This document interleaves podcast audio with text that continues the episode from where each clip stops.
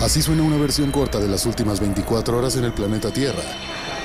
La conversación del mundo, aquí, en el Brief, con arroba el Che Arturo.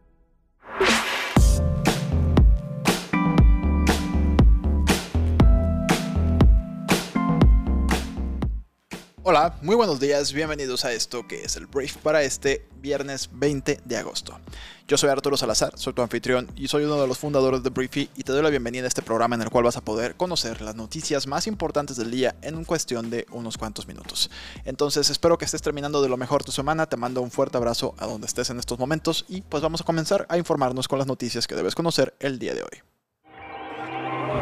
Muy bien, vamos a comenzar hablando de México y te voy a hablar de tres noticias que son lo que tienes que saber a grandes rasgos en temas de política, en temas de economía y por ahí también en temas de pues, un conflicto con un diputado federal. Primero vamos a hablar de la revocación de mandato.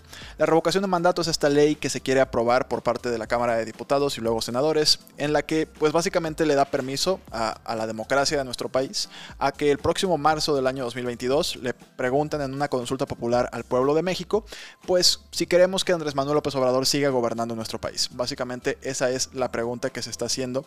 Y lo que sucedió el día de ayer es que bueno, más bien lo que ha estado sucediendo, que ya hablamos de esto en la semana, es que no están logrando la bancada de Morena y sus aliados en el Congreso de la Unión poder convocar a un periodo extraordinario para precisamente poder analizar la ley secundaria de la revocación de mandato y juicio político. No se ha podido, no han contado con los votos suficientes para poder abrir un espacio de tiempo dentro de la Cámara de Diputados para comenzar a discutir esta ley. Entonces la oposición se ha negado y bueno, las razones son diversas. Hay gente que está de acuerdo, por ejemplo, con el ejercicio democrático, pero no puede analizarse eh, por la imposición desde Palacio Nacional. Otras de las personas también de oposición dicen que pues no se van a prestar a una simulación eh, toda vez que la propuesta de pregunta realizada por Morena no somete a evaluación la administración del presidente, sino que solamente ratifica su permanencia. Entonces, por lo pronto, no va no va esta, esta reforma a ser discutida, no se va a abrir el espacio por lo pronto. Entonces eso es lo que podemos hablar de esto. También hablando de un tema ahí electoral y de una segunda derrota que también tiene Morena el día de ayer. En el último día para solicitar el conteo de votos distritales, la Sala Superior del Tribunal Electoral del Poder Judicial de la Federación ordenó el recuento total de votos de la elección para la gubernatura de Campeche, donde la morenista Laida Sansores obtuvo el triunfo. La razón por la que está ocurriendo esto es porque existe una mayor cantidad de votos nulos que la diferencia que existe entre la ganadora de la elección y el segundo lugar. Entonces, en Campeche se vuelven a contar los votos para la gobernatura que ya había ganado Morena. Entonces vamos a ver después de esto qué sucede.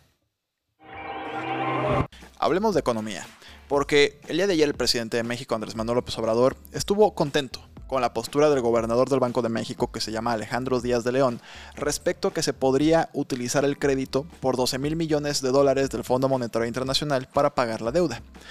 Andrés Manuel básicamente le agradeció la disposición al gobernador del Banco de México y dijo que cree que es muy bueno para todos y principalmente es muy bueno para la hacienda pública, porque el presidente afirma que en lugar de estar ganando pocos intereses, teniéndolo nada más, atesorándolo, fueron las palabras de Andrés Manuel, prefiere Andrés Manuel López Obrador que se utilice para pagar deuda y pues dejar de pagar intereses que son mucho más altos. Entonces, ¿qué pasó aquí? ¿Por qué sí se va a poder? Porque lo que había hecho Andrés Manuel es que había lanzado una crítica contra el subgobernador del Banco de México, Gerardo Esquivel, que hay que decirlo, en 2018 fue uno de sus principales gallos para que fuera gobernador del Banco de México, pero ahora, bueno, ¿cómo da vueltas la vida cuando no estás de acuerdo con el presidente? El tema es que Andrés Manuel, este, no sé por qué hablé como gringo, eh, pues se lanzó contra Gerardo Esquivel porque pues dijo que no se podía pagar deuda externa con una línea de crédito del Fondo Monetario Internacional, lo llamó ultratecnócrata y bueno, un desmadre y se armó de chismes. El tema es que, ¿por qué sí se va a poder? En días pasados, en entrevista con Bloomberg, el titular del Banco de México explicó que el mandatario federal podría disponer de los recursos otorgados por el Fondo Monetario Internacional siempre y cuando el gobierno federal los compre al Banco Central. Son un activo que computa como reserva internacional. Toda la moneda extranjera que el gobierno federal puede obtener del Banco Central se compra. Entonces, al parecer esto va a avanzar. Y algo que también sucedió interesante con Gerardo Esquivel, el subgobernador, no el gobernador del Banco de México, es que le mató el gallo en la mano a Andrés Manuel López Obrador. Cuando Andrés Manuel lo criticó, este Esquivel dijo algo bien interesante. Dijo que en la democracia el disenso, o sea, el no estar de acuerdo, no siempre es confrontación. La deliberación pública siempre será bienvenida, o sea, la discusión pública, porque ahí se puso muy barro con sus expresiones en su tweet. El tema es que le dijeron eso a AMLO, ¿no? Entonces Andrés Manuel respaldó la afirmación de Esquivel y dijo que solo en una dictadura hay pensamiento único. Entonces, como que le ganaron ahí la partida de, verbo, de la, batalla de rap se la ganó en esta ocasión Esquivel AMLO, porque es algo que él hubiera dicho, ¿no? O sea, Andrés Manuel normalmente sale con ese discurso de que él no es igual y que cada quien puede decir lo que quiera, pero también le encanta ahí aventar buenos golpes a Andrés Manuel López Obrador. Pero bueno, la hipotenusa. Muy bien, para terminar el tema de México vamos a hablar de Saúl Huerta.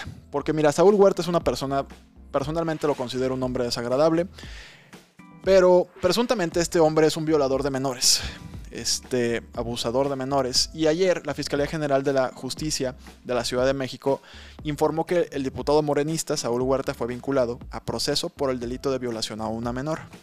El juez fijó un plazo de tres meses para realizar la investigación complementaria, por lo que el político va a permanecer en prisión preventiva en el reclusorio preventivo Varonil Oriente. Entonces Huerta compareció en su primera audiencia este jueves y bueno, su abogado confirmó que la audiencia sería por ahora por lo que toca al delito de violación, equiparada en agravio de un menor de 15 años, hechos ocurridos en abril pasado en la Ciudad de México. Entonces, pues esto le podría tocar con 6 o 17 años de prisión, de acuerdo con el artículo 175 del Código Penal de la Ciudad de México. Aquí su abogado, sus órdenes. No, no es cierto, soy todo menos abogado. Pero bueno, ese es el punto que, bueno, se le quitó el fuero a este hombre, eso ya se había platicado, se le quitó el fuero en el Pleno de la Cámara de Diputados, precisamente para poder ser vinculado a este delito, y mira, ya sucedió. Entonces fue el presunto crimen un abuso sexual a un menor de 15 años y la posible sanción podrían ser entre 6 y 17 años de prisión. Hablemos de Estados Unidos porque ayer Estados Unidos tuvo un día movido con respecto a las amenazas de bomba, porque bueno, de entrar en la mañana varios edificios del Capitolio de Estados Unidos fueron evacuados luego de que la policía respondiera a un presunto coche bomba que estaba cerca de la biblioteca del Congreso, hecho por el que comenzaron una investigación de amenaza de bomba y después, eh, pues de hecho, eh, arrestaron a la persona que decía que tenía una bomba cerca al Capitolio. Entonces, eso fue una de las dos noticias, pero luego también en Times Square, en Nueva York, también esta famosísima plaza fue evacuada debido a que también había un paquete sospechoso en la plaza. Entonces, a, las, a la una de la tarde comenzaron a cortarse todas las vías de tránsito de vehículos eh, y peatones también en varias calles de esa área y además se desplegó a una gran cantidad de agentes de la policía local. Entonces, bueno, Estados Unidos en ese sentido tuvo un día bastante agitado y pues qué bueno que no pasó mayores. Al final todo esto fueron amenazas, nada tronó, todo bien, o sea, pero sí, qué miedo, qué miedo al final que esto suceda una y otra vez en Estados Unidos. Hablemos ahora de Afganistán, porque después de todo lo que se ha hablado de Afganistán, de que los derechos humanos, la invasión de los talibanes, etc., pues parecía que los talibanes ya habían dado pues la victoria, ya habían cantado la victoria, es lo que quería decir. Y fíjate que pues sí, los estadounidenses se retiraron, el presidente de Afganistán también se fue, tomaron el control de la política del país, pero aquí está la cosa. Lo que sí nadie contaba con esto era la sociedad civil. La población el día de ayer de Afganistán se salió a las calles, empezaron a eh, protestar por todos lados en contra de la imposición del gobierno de los talibanes. Cientos de personas se manifestaron cerca del Palacio Presidencial en la capital, eh, que es Kabul, mientras que a varios kilómetros al norte una procesión de automóviles y personas ondeaban la bandera de Afganistán junto al aeropuerto de la ciudad. Y yo la verdad si fuera ellos me la llevaría bien tranquila porque los talibanes tienen pues tienen fama de malos, o sea, tienen fama de ser mucho más eh, extremistas de lo que están resultando ser en esta nueva ocupación o vuelta al poder. Entonces no sabemos si esto nada más para calmar las aguas de todo, de todo el mundo o realmente quieren tener un gobierno mucho más pacífico y estable, pues para que no los vuelvan a intervenir los estadounidenses, ¿no? Entonces, al final de cuentas, esto es lo que está sucediendo. Hay protestas por parte de la sociedad civil y pues bueno, vamos a ver qué dicen los talibanes al respecto. Hablemos de México, vamos a volver a México rápidamente, únicamente para hablar del huracán Grace. El huracán Grace tocó tierra la madrugada de este jueves en la costa del Caribe mexicano, arruinando el Tuluminati y el Vibrar Alto para toda la costa de Quintana Roo, Cancún, Playa del Carmen, Tulum, todo eso, pues ya no, ¿no? Mucha lluvia, no se pudo tal vez disfrutar del vibrar alto como les gustaría, pero bueno, tocó tierra, em, el Centro Nacional de Huracanes de Estados Unidos dijo que pues, Grace era un huracán de categoría 1 y tocó tierra al sur del centro turístico de Tulum con vientos sostenidos de 130 kilómetros por hora.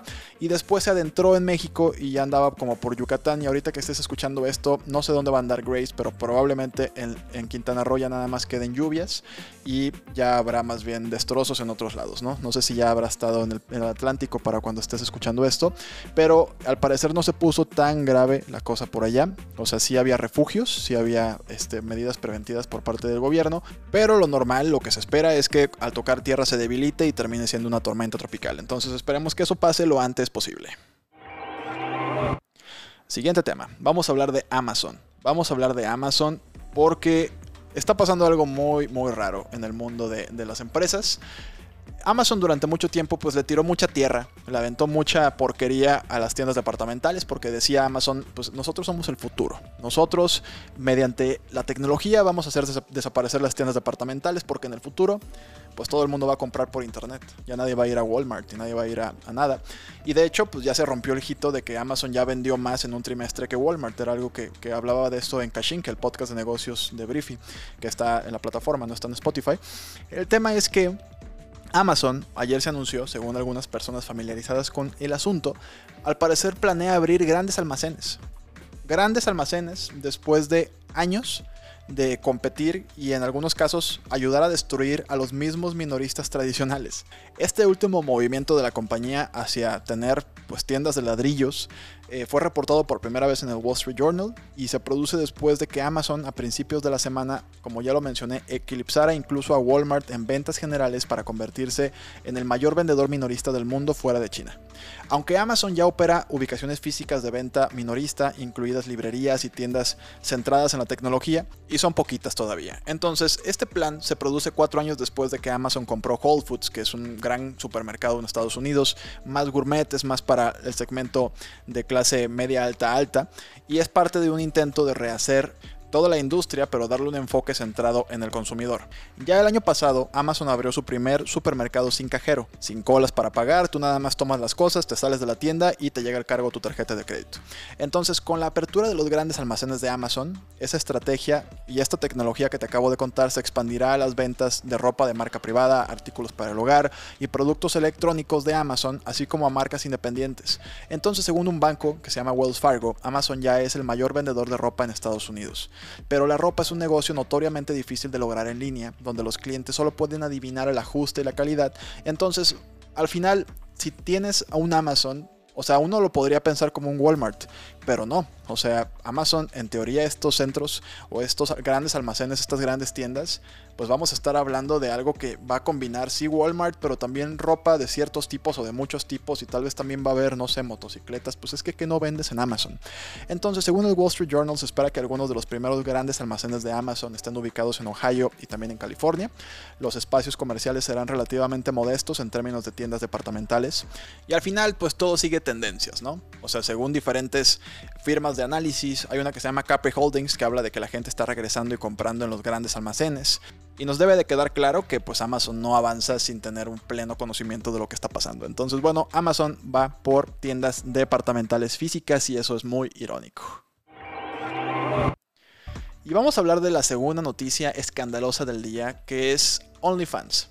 OnlyFans Primero déjame, si no sabes qué es OnlyFans, déjame ponerte un poco al día.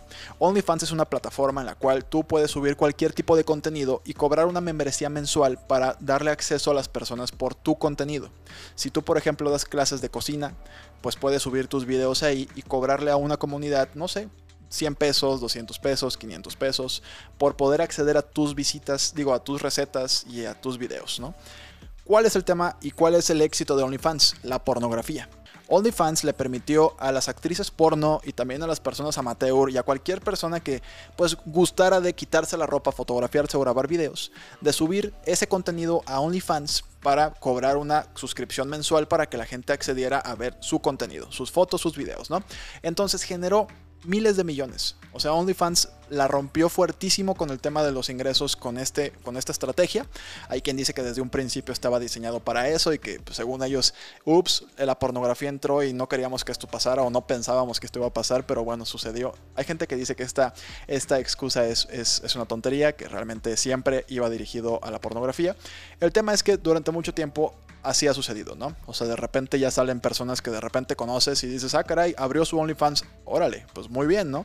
Gente que tal vez jamás imaginado que andaba en, esas, en esos rollos, en esas ondas, pues ya abrió su OnlyFans. ¿Cuál es el tema y cuál es la noticia? Esto nada más fue el contexto. La noticia es que ayer se anuncia, y fue anunciado por la misma compañía, que a pesar de que han acumulado una base de más de 130 millones de usuarios, en gran parte para páginas de fans de suscripción orientadas para adultos al porno, Ayer se anuncia que van a prohibir el contenido sexualmente explícito este mismo otoño. El 1 de octubre del año 2021, OnlyFans prohibirá la publicación de cualquier contenido que contenga una conducta sexualmente explícita, para garantizar la sostenibilidad a largo plazo de la plataforma y continuar albergando una comunidad inclusiva de creadores y fanáticos, debemos evolucionar nuestras pautas de contenido. Entonces, la explicación o la razón por la que están haciendo esto es para cumplir con las solicitudes de sus socios bancarios y proveedores de pagos para poder operar o seguir operando en la plataforma. Entonces, según OnlyFans, los creadores seguirán pudiendo publicar contenido que contenga desnudos, siempre que sea coherente con su política de uso aceptable. Los términos del sitio actualmente permiten la desnudez, excepto en el caso de contenido con desnudez pública, grabada o transmisión desde una jurisdicción donde la desnudez pública es ilegal.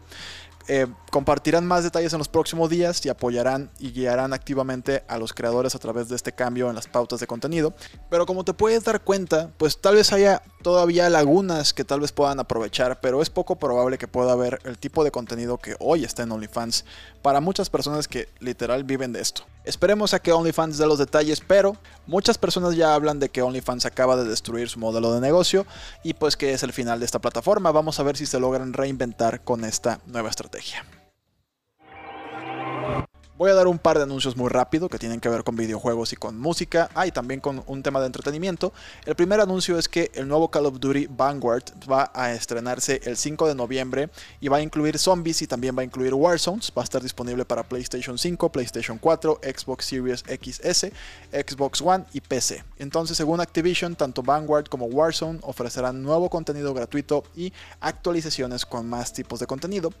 La siguiente noticia que te voy a platicar es que los Rolling Stones lanzaron una canción inédita que se llama Living in the Heart of Love. Los Stones han andado muy activos, ya también anunciaron que van a retomar la gira No Filter para finales de septiembre de este 2021 y bueno, ya lanzaron esta canción inédita. Y bueno, por último te cuento que Scarlett Johansson, que es la estrella de The Black Widow, y su esposo Colin Just acaban de dar a luz, acaban de darle la bienvenida a su nuevo bebé, se llama Cosmo, así como Cosmo y Wanda, como los de los padrinos mágicos, se llama Cosmo. Entonces, bueno, el bebé está muy bien, nació esta semana y pues bueno, es el primer hijo de la pareja, es el segundo hijo de la actriz que se casó el pasado mes de octubre. En el dato rompehielo de el día voy a hablar de las aspirinas, porque las aspirinas se están probando como parte de un tratamiento potencial para una forma agresiva de cáncer de mama. Los investigadores esperan que el medicamento barato y ampliamente disponible funcione bien cuando se combina con inmunoterapia para pacientes con cáncer de mama triple negativo. Este es el primer estudio clínico que prueba si la aspirina puede hacer que los tumores sean más sensibles a la inmunoterapia en estos pacientes. La investigación dirigida por la doctora Ann Armstrong del fideicomiso de la Fundación Christie's en Manchester va a probar el medicamento Avelumab con y sin aspirina antes de que los pacientes reciban cirugía y tratamiento de quimioterapia. Y con esto pues se genera la esperanza de que este fármaco pueda funcionar bien con esta inmunoterapia para pacientes con este tipo de cáncer de mama triple negativo. Entonces, una gran noticia, esperamos que funcione y esperamos que esto facilite la recuperación de muchas y muchas mujeres. Pero bueno, esta fue la conversación del mundo para este viernes, que espero que te sirva mucho para tener conversaciones muy valiosas el día de hoy. Y te recomiendo hoy en Briefy, en nuestra plataforma educativa para empresarios y directivos, que te vayas a leer cómo saber si pedir dinero de un ángel inversionista o de un fondo de capital de riesgo. Si te interesa el mundo del venture capital, te recomiendo mucho que vayas a leer esta columna escrita por el doctor Aaron Que da clases de emprendimiento en la Universidad de Duke. Y bueno, es un genio el señor. Entonces puedes encontrar este podcast y esta lectura en Briefy. Y si todavía no estás suscrito a Briefy, puedes ir a briefy.com y comenzar el día de hoy mismo tu periodo de prueba de 30 días para que disfrutes de todo nuestro contenido, nuestros 5 podcasts exclusivos que tenemos ahí, además del brief, además de los artículos, tendencias e innovaciones que publicamos todos los días en la plataforma. Entonces, te agradezco mucho que estés aquí. Gracias por escucharme, gracias por compartir este programa y nos escuchamos el lunes en la siguiente edición de esto que es el brief. Que tengas un gran fin de semana y bueno, yo me despido. Te mando un fuerte abrazo. Yo soy Arturo. Adiós.